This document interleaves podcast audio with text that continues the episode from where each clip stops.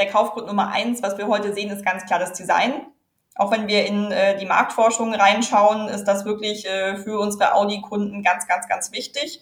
Und daran, glaube ich, wird sich auch nichts ändern. Und Design kann ich natürlich von innen nach außen, von außen nach innen sehen. Am Ende muss es ein stimmiges Gesamtbild für den Kunden sein. Hallo und herzlich willkommen bei den Mobility Pioneers. Schön, dass ihr wieder mit dabei seid. Unsere Mobilität wird sich in den nächsten Jahren stark verändern.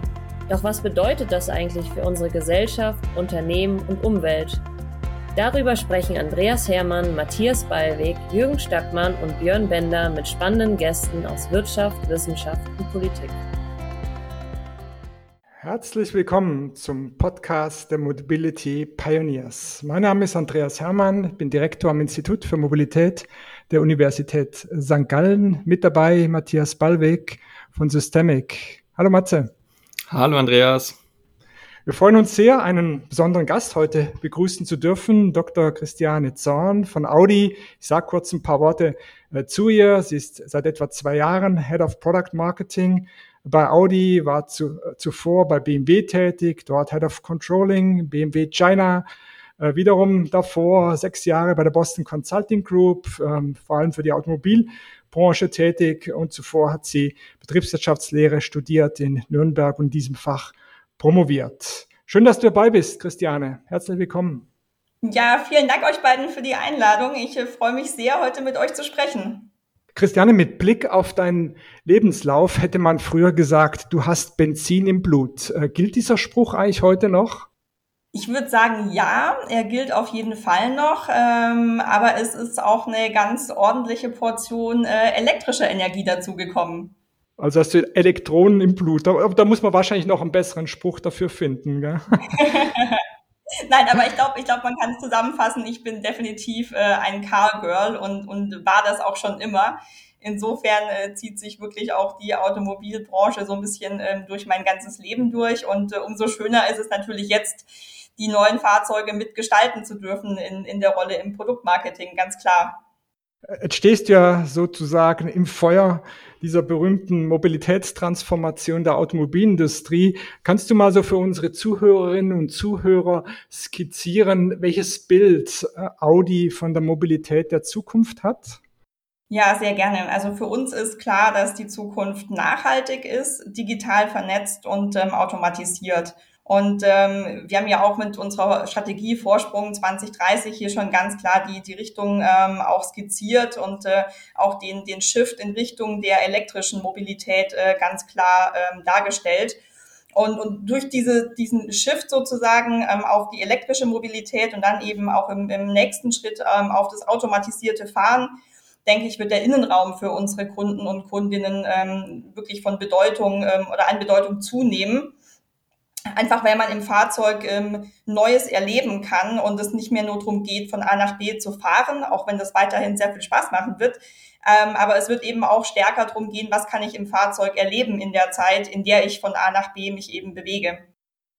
Ist es, Christiane, unterschiedlich in den verschiedenen Märkten äh, in Europa oder in, in China?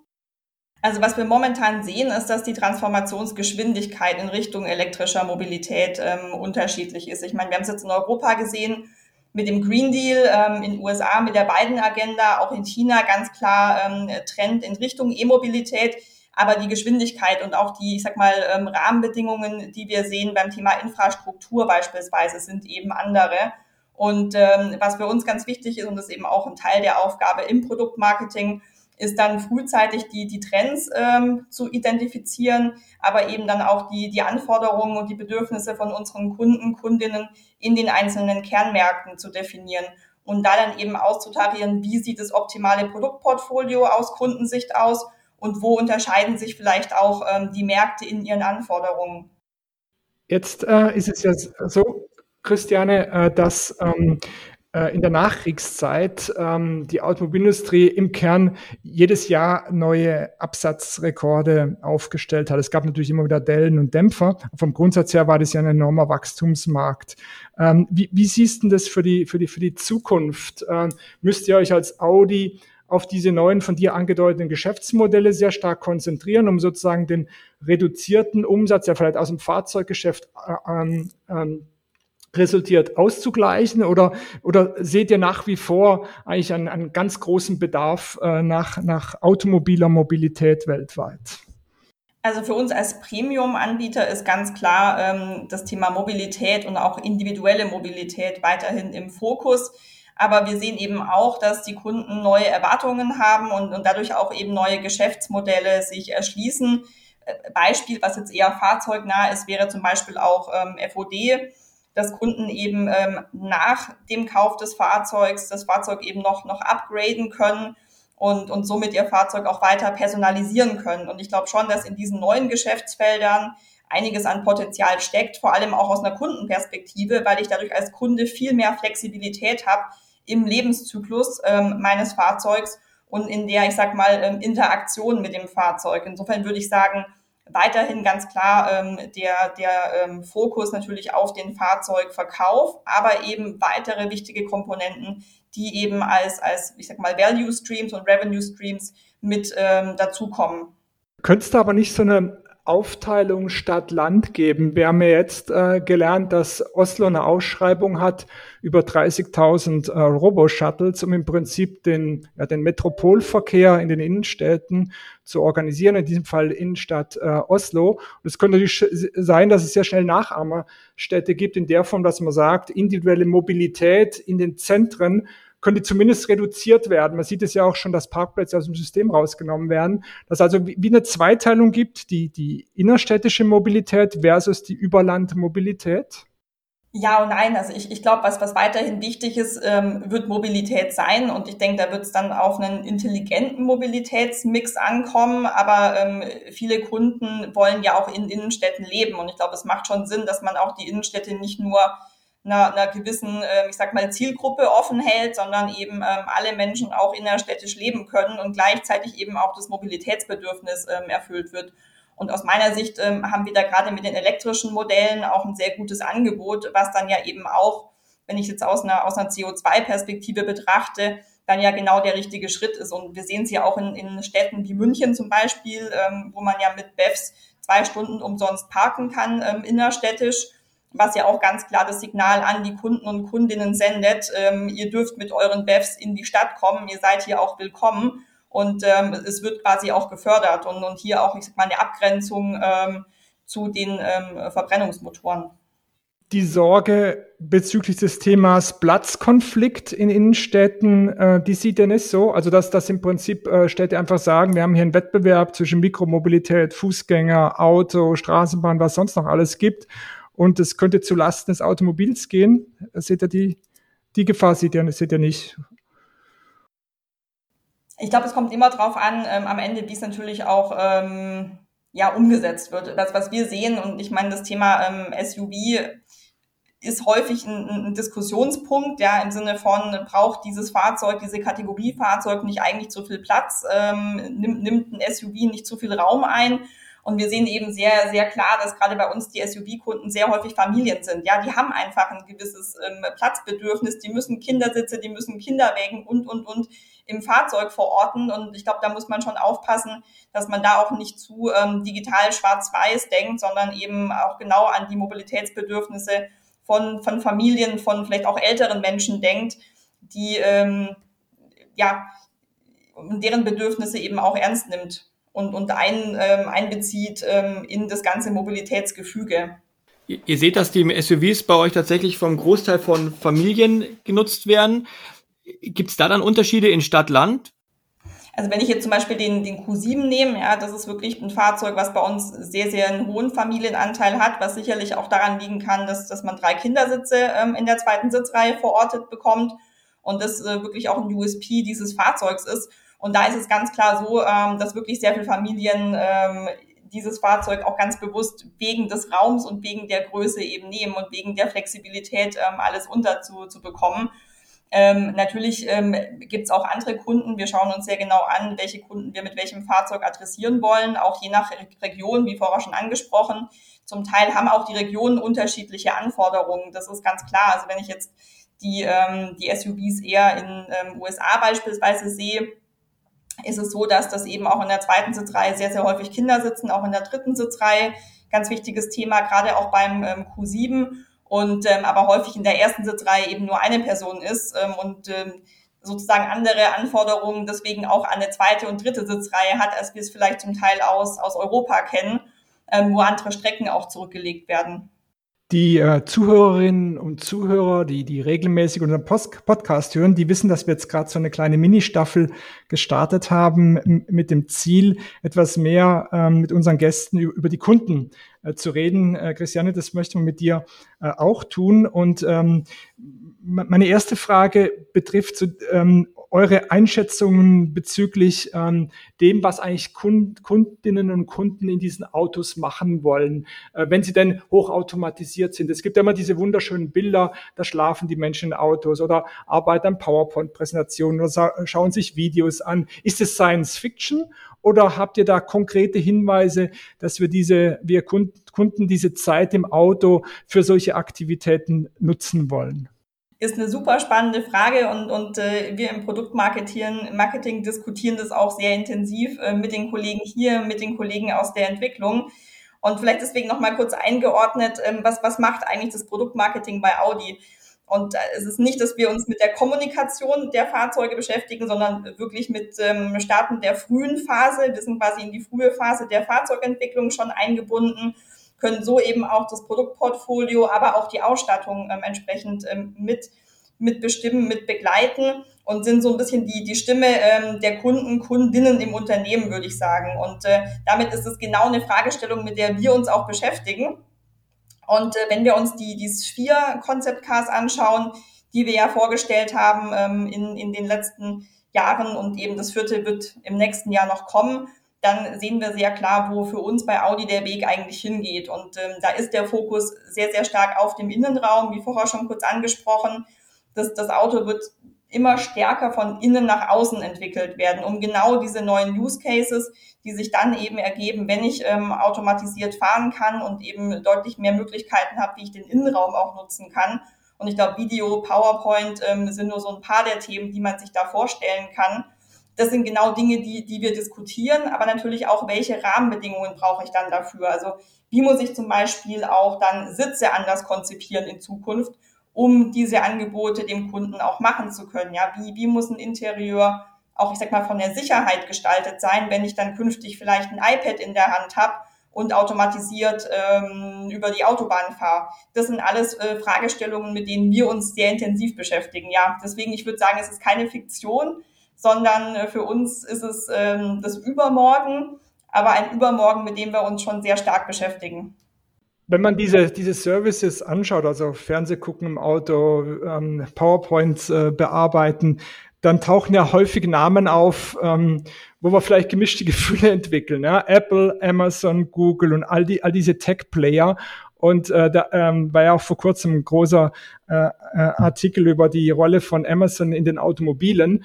Ähm, wie, wie, wie seht ihr das ähm, aus Audi-Perspektive? Äh, ist es ein, ein Ökosystem, das hier entsteht, oder ist es ein Wettkampf, ein Kampf sozusagen? Wer dominiert diese letzte Meile äh, zum Kunden? Ähm, wer gewinnt möglicherweise diesen Kampf, wenn es dann ein Wettkampf ist? Äh, wie, wie seht ihr das bei Audi? Wir haben ja heute schon ähm, Apple CarPlay und auch Android Auto ähm, in den Fahrzeugen und machen unseren Kunden und Kundinnen damit ja auch schon das Angebot, ähm, genau mit diesen Tech-Playern ähm, auch im Fahrzeug zu, zu interagieren. Ich glaube, was, was wichtig ist, ähm, auch Audi und auch der Volkswagen-Konzern, wir werden ja auch immer mehr zu einem Hightech-Unternehmen und mit der Carriot ähm, haben wir wirklich die Softwarekompetenz im Konzern an einer Stelle gebündelt.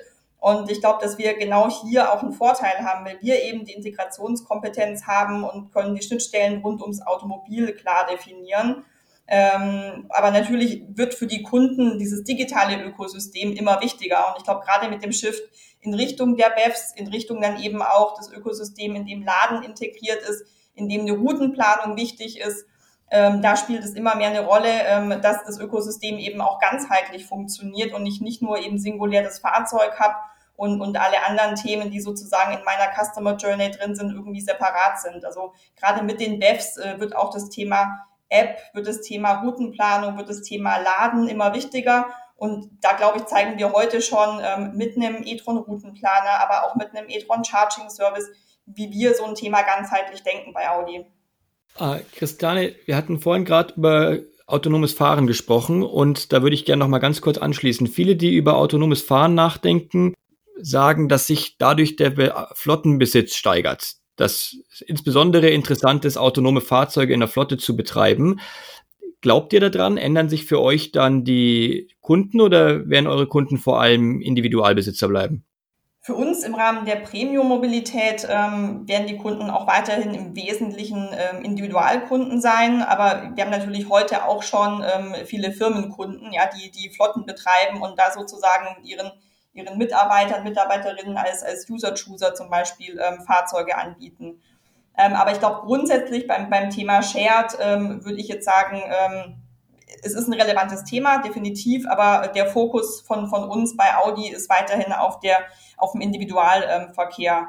da denke ich, haben wir auch einen Vorteil einfach im ähm, Volkswagen-Konzern, dass wir eben mit den unterschiedlichen Marken auch unterschiedliche Segmente bespielen können und uns ein bisschen stärker fokussieren können, als es vielleicht äh, Wettbewerber tun, die, die nicht so breit im Konzern aufgestellt sind. Könnte man sich ähm, für die Zukunft auch vorstellen, dass Audi Content liefert, ähm, was auch immer? Oder seht ihr euch schon als ja, Mobility Provider oder was immer da der richtige Begriff ist? Wo, oder mit anderen Worten, wo ist sozusagen die, die, die Schnittstelle äh, zu den Netflix und, und, und Amazons äh, dieser Welt, wenn es denn solche gemeinsamen Ökosysteme in gewisser Weise gibt? Für den Kunden wird es aus meiner Sicht wichtig sein, dass er das Ökosystem, in dem er sich außerhalb des Fahrzeugs bewegt, auch mit ins Fahrzeug nahtlos reinnehmen kann. Also ich glaube, wir werden jetzt nicht ein, Wettbewerber von Netflix werden. Ähm, das, glaube ich, kann auch nicht die Zielsetzung sein. Aber wir müssen eben sicherstellen, dass unsere Kunden im Fahrzeug das konsumieren können, was sie eben auch außerhalb des Fahrzeugs konsumieren und das so nahtlos und so einfach wie möglich. Und deswegen wird es sehr stark auf die Schnittstellen ankommen, die wir dann auch in den Fahrzeugen anbieten. Und deswegen äh, vorher auch schon gesagt, äh, wir haben ja heute auch schon ähm, Apple CarPlay und Android Auto im, im Fahrzeug. Insofern, wir haben ja heute auch schon mit den entsprechenden Tech-Playern ähm, Kooperationen und arbeiten da zusammen, um eben dieses nahtlose ähm, Ökosystem auch anbieten zu können man kann ja im Moment sehr, sehr, viel lesen über chinesische Anbieter. Ich glaube, es gibt inzwischen dort 100 Automobilunternehmen, die jetzt auch natürlich auf die internationalen Märkte äh, drängen. Auf, über die ganzen Tech-Firmen haben wir schon gesprochen. Wie würdest du so aus deiner Sicht, ja, will man so sagen, die Leistungsfähigkeit der deutschen Automobilindustrie einschätzen? Das, ist, das sind immer, taucht immer die Sorge auf nach den Arbeitsplätzen auch, nach der Wertschöpfung in unserem Land. Äh, sind, wir sind wir gut gerüstet für das, was da kommt? Oder, oder wie stehen wir da im internationalen Wettbewerb aus deiner, aus deiner Optik? Wenn wir uns die Historie anschauen, dann glaube ich, sind wir definitiv äh, sehr gut gerüstet. Aber der Wettbewerb ähm, hat sich eben deutlich verbreitert. Also früher hat man eben auf eine, ich sag mal, kleine Handvoll Wettbewerber geschaut und sich mit denen verglichen. Und inzwischen ähm, ist dieses äh, Spielfeld deutlich größer geworden und es gibt Player, von denen hat man vor ein paar Jahren noch überhaupt nichts gehört und auf einmal sind sie da ähm, und, und sind auch sehr relevant und, und haben auch attraktive Angebote vor Kunde.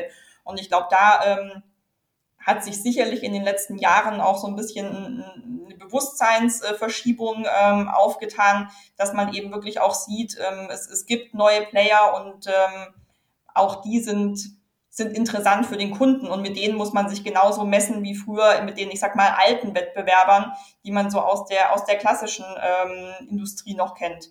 Also ich glaube, es ist komplexer geworden, auch für uns, das Wettbewerbsumfeld. Ähm, natürlich auch für den Kunden. Der Kunde hat auf einmal auch vielleicht mehr Auswahl und ähm, Auswahl auch von, von Playern, die, die er früher vielleicht gar nicht in Betracht gezogen hätte. Vielleicht zur Differenzierung von diesen Wettbewerbern. Du hattest auch gemeint, der Innenraum wird immer attraktiver gefühlt ist da ja schon ein massiver Wandel dann. In der Vergangenheit, äh, ganz grob gesprochen, war ja ein, auch ein Kernargument, sich ein Audi zu kaufen, auch Antrieb, Getriebe, Fahrgefühl, äh, wenn der, wenn der Innenraum des Differenzierungs, der Differenzierungsfaktor wär, wird, wie äh, also erstmal ist es so, ist, das, ist der Antrieb dann tatsächlich auch jetzt mit dem Shift zur Elektromobilität für euch gar nicht mehr auf dem, auf dem Markt das Relevante und was macht dann Made in Germany aus, wenn's vor, wenn wir, wenn Innenraum der Differenziator wird? Hm, dann würde ich dir nicht ganz zustimmen, Matthias. Also aus meiner Sicht, ähm, der Kaufgrund Nummer eins, was wir heute sehen, ist ganz klar das Design. Auch wenn wir in äh, die Marktforschung reinschauen, ist das wirklich äh, für unsere Audi-Kunden ganz, ganz, ganz wichtig. Und daran, glaube ich, wird sich auch nichts ändern. Und Design kann ich natürlich von innen nach außen, von außen nach innen sehen. Am Ende muss es ein stimmiges Gesamtbild für den Kunden sein. Der Antrieb ist natürlich wichtig. Ein Audi muss nicht immer wie ein Audi fahren. Und das ist egal, ob ich von einem äh, Verbrennungsmotor ausgehe oder ob ich einen BEV fahre. Ich glaube, unsere Kunden haben einen Anspruch an einen Audi und dem wollen wir auf jeden Fall gerecht werden. Und das bezieht natürlich auch das Fahren, aber auch das Gefahrenwerden zukünftig mit ein. Das glaube ich, äh, wenn ich so in Richtung DNA beispielsweise jetzt denke, ist das ganz wichtig. Deswegen ähm, würde ich sagen, wir müssen auf unseren Stärken aufbauen und äh, die konsequent weiterentwickeln. Und gerade beim Thema Innenraumverarbeitung, Materialien, das sind Dinge, wo Audi in der Vergangenheit sehr stark war. Und genau das spielt dann ja auch eine große Rolle, wenn ich in Richtung ähm, von innen nach außen gehe und wenn ich mir überlege, wie will ich künftig ein Auto gestalten, wie, ähm, wie möchte ich mich wohlfühlen, ja, Stichwort Wohnzimmer. Das Fahrzeug wird quasi zum, zum zusätzlichen Raum, den ich ja auch nutzen kann. Und da denke ich schon, dass wir sehr viel Stärken haben, ähm, die wir hier genau auch spielen können. Wie, wie erlebst du das Thema Nachhaltigkeit? Wir sehen ja da eine große Diskussion um Emissionsreduktion, um Wiederverwertung von Materialien. Aber am Ende habe ich manchmal den Eindruck, ja, das sind Argumente, aber tief drin will ich einfach Auto fahren und will Freude haben. Siehst es auch so, ähm, also diese Unterschiedlichkeit oder, oder ist doch jetzt zu erwarten, dass äh, diese neuen Dimensionen, also Wiederverwertbarkeit von Materialien, Recyclingfähigkeit und so weiter, dass das entscheidende Argumente, entscheidende Kaufargumente werden? Aus meiner Sicht sind es das heute schon entscheidende Kaufargumente. Und, und wenn wir uns anschauen, was gerade unsere BEF-Kunden ähm, dazu bewegt, sich eben einen BEF zu kaufen, dann ist da immer auch das Thema Nachhaltigkeit was, was mitspielt und äh, natürlich dann aber auch während der Nutzungsphase möglichst grünen Strom eben auch laden zu können. Und ich glaube, das ist ganz wichtig, dass, dass wir da eben ähm, wiederum das Thema ganzheitlich sehen und auch die Nutzungsphase ähm, mit betrachten. Also aus meiner Sicht ähm, wird das Thema Nachhaltigkeit immer, immer wichtiger werden. Und wenn wir heute die Kunden sehen, ähm, wird es auch klar gefordert. Wir bieten ja auch in, in diversen Fahrzeugen schon Sitze an, ähm, die zum Beispiel eben aus, ähm, aus nachhaltigen Materialien ähm, sind, die auch einen hohen Recyclinganteil haben. Und das sind Dinge, die sehr stark nachgefragt werden, wo wir definitiv auch bei den äh, Produkten, die jetzt in der, in der Zukunft noch kommen, die in der Pipeline sind, noch stärkeren Fokus drauf legen werden, weil wir hier wirklich äh, sowohl wir für uns die Verantwortung sehen als Hersteller, aber eben auch die Kundennachfrage ganz klar gegeben ist. Wenn du sagst, in diversen Fahrzeugen gibt es schon nachhaltige Materialien, auch im Innenraum, daraus lese ich, dass das vor allem noch aus genau wie du sagst, Kundennachfrage getrieben ist. Dass wenn Kunden Lust haben dafür, äh, potenziell auch zu zahlen, dass ihr Fahrzeug wiederverwertbar ist, dass auch der bei BEFs ja über 50 Prozent des Fußabdrucks, der aus dem Material kommt, nachhaltiger wird, dann ist das ein Thema. Was ist deine Einschätzung? Passiert das? Wie lange braucht es noch, dass sowas tatsächlich auch Mainstream wird, dass das in allen Fahrzeugen der Fall ist? Ich denke, dass für die nächsten paar Jahre wird es immer, immer relevanter werden und ähm, also auch beim Thema Nachhaltigkeit in der Produktion. Also ich glaube, es geht jetzt nicht nur um die Materialien, die ich im Fahrzeug einsetze, aber eben auch, wie wird das Fahrzeug hergestellt. Beispiel jetzt äh, konkret, der e-tron GT wird in Böllinger Höfen äh, bei Heilbronn bei Neckarsulm hergestellt, bilanziell CO2-neutral. Ähm, all unsere BEFs werden CO2-neutral ausgeliefert an die Kunden. Das heißt, es geht quasi über die reinen Materialien hinaus sondern wir wollen eben wirklich das Thema Nachhaltigkeit äh, einen Schritt weiter auch bringen. Und das ist ein Thema, was jetzt nicht wirklich ähm, im Sinne von der Kunde ist bereit dafür zu bezahlen, ja, wie beim Thema Sitz, nach dem Motto, ich möchte jetzt einen, einen anderen Sitz und bin dafür bereit, einen gewissen Aufpreis zu bezahlen.